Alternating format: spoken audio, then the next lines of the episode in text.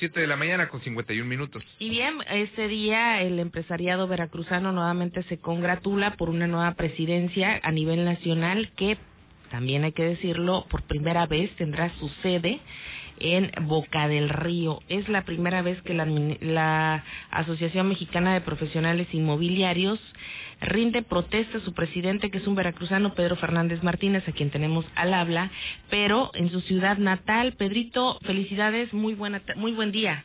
Muy buenos días, mis queridos amigos de Marta Tina. Qué gusto saludarlos y al amable público. Bien, pues eh, platícanos, después de fungir como vicepresidente nacional, ya finalmente rindes protesta como presidente durante este ciclo que es 2021 o 21-22. Claro, pues me siento muy muy contento y muy orgulloso porque por principio soy un enamorado de Veracruz, soy un veracruzano de nacimiento y de corazón y siento que es una gran responsabilidad llevar a mi tierra, nuestra cultura, nuestras raíces y todo lo que somos a nivel nacional a esta gran responsabilidad que Campi me encomienda y que con mucho honor llevo. Y efectivamente mi periodo será el año 2021 representando la Asociación Mexicana de Profesionales Inmobiliarios. En esta pandemia, el sector, ¿cómo se comportó, Pedro? Hay muchos retos por delante en materia económica, pero ustedes como rubro de crecimiento y representando el 7% del Producto Interno Bruto a nivel nacional, ¿cuáles son los retos? Me han comentado que estamos en momentos muy complicados para el sector inmobiliario y en esta gran cadena de la vivienda, como tú lo comentas, y del sector inmobiliario, nosotros formamos un eslabón muy importante, puesto que hacemos una realidad la venta. Somos el rubro de los profesionales inmobiliarios que pues concretamos lo más importante que es al final del día el patrimonio de los mexicanos. Yo considero en lo personal que mi reconocimiento y mi mérito en este momento no es para nosotros, sino para todas las personas que se están dedicando al sector de la salud, desde el médico certificado, por supuesto las enfermeras y enfermeros, y cualquier persona que labore, trabaje, simple y sencillamente haga el aseo de la institución de salud, ellos son verdaderos héroes. Nosotros tenemos herramientas tecnológicas que nos han podido nos han podido hacer que nosotros migremos a plataformas donde desde nuestros hogares podemos laborar y operar de una manera más óptima. Creemos que los tiempos de crisis son tiempos de oportunidades.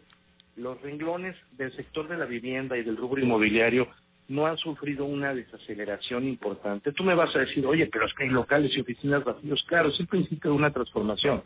Las oficinas se van a optimizar, se vienen nuevos esquemas como coworking y muy posiblemente empecemos a migrar estados de oficina a estados de vivienda. Pero esto simple y sencillamente son comportamientos normales en la historia de los bienes inmuebles, que es una inversión muy sustentable. Los números apuntan que tendremos un año importante tenemos un Infonavit disruptivo, que es la hipotecaria más grande de México, con nuevos productos y servicios a la medida para que cada mexicano tenga su vivienda. Festivales hipotecarios fuera de serie con tasas históricas de un solo dígito a 20 años. Un arrendamiento tradicional para quienes no desean en este momento tomar un, un este un con un crédito hipotecario, bueno, pues es válido, a lo mejor por su situación laboral no quiere en este momento comprometerse o a, situación geográfica, repunta el arrendamiento tradicional. Pedro Fernández, hablando de la venta, renta, de la administración de inmuebles, uno de los grandes retos es lograr las que las licencias estatales inmobiliarias sean una realidad. Sabemos que hay mucha gente que de repente se pone o se mete o hace esta actividad y no cuenta con la certificación y pues para evitar malas prácticas se ha pujado por lograr que estas licencias estatales inmobiliarias pues sean ya efectivas. Esta nueva realidad, las nuevas legislaciones, las disposiciones de la Secretaría de Hacienda y Crédito Público nos han demostrado que una persona que se dedica a la intermediación comercial no puede ser alguien improvisado, tiene que ser alguien que tenga la expertise en las áreas más importantes que son la económica, jurídica, administrativa, contable y mercadológica. De esta manera es como nosotros pugnamos en la asociación por ser un semillero de líderes y personas que tengan el sustento para brindar este servicio profesional donde el ganador de esta gran película es el consumidor final. Y bueno, cabe mencionar que pues el 2020 efectivamente ha sido un año difícil, ¿no?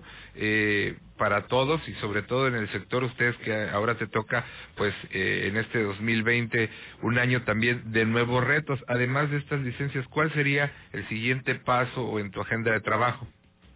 Nosotros tenemos esta administración seis ejes estratégicos. Es la capacitación, Lo que no se puede medir no se puede evaluar. Necesitamos capacitación constante. Estamos buscando que este año se conforme la Universidad AMPI, una maestría con cédula y las certificaciones en conocer que nosotros tenemos autoridad de seis.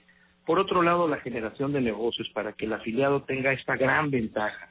Por otro lado, la tecnología, con estas herramientas tecnológicas, hoy si no las ocupa, pues ya este, ocupa el renglón de la caducidad. Otro tema muy importante es la expansión expandir pero con sentido, generar una masa crítica más fortalecida para que esta asociación sea una identidad gremial para todo aquel que se dedique a esta vida y noble profesión. La regularización y la normatividad, algo que me comentabas, estamos buscando que ya todos los estados de la República tengan su licencia inmobiliaria con sus reglamentos que lo impulse. Ahora una comisión que se, encargará de, se encargará de fortalecer esta labor. Y por último, el fortalecimiento de marca. Hoy la AMPI es una AMPI inclusiva donde quiere que los jóvenes sea la casa de los jóvenes inmobiliarios, donde tenemos un gran y profundo respeto por las demás asociaciones que se dedican a un fin común, poder generar fortaleza en el profesionalismo inmobiliario. Hoy AMPI es de todos y para todos. Bien, Pedrito, pues esperamos también eh, que sea un buen año para todo el inmobiliario y, por supuesto, para esta oportunidad que tienes, porque al final del día es Veracruz quien irá a la vanguardia una vez más en la presidencia de la Asociación Mexicana de Profesionales Inmobiliarios. Muchas felicidades nuevamente y esperemos más adelante qué más se gesta alrededor de esta presidencia que hoy estarás tomando tú las riendas.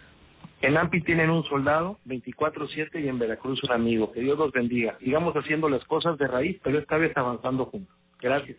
Hasta luego. Y está Pedro Fernández Martínez, quien es el presidente de la Asociación Mexicana de Profesionales Inmobiliarios a nivel nacional, periodo 2021-2022.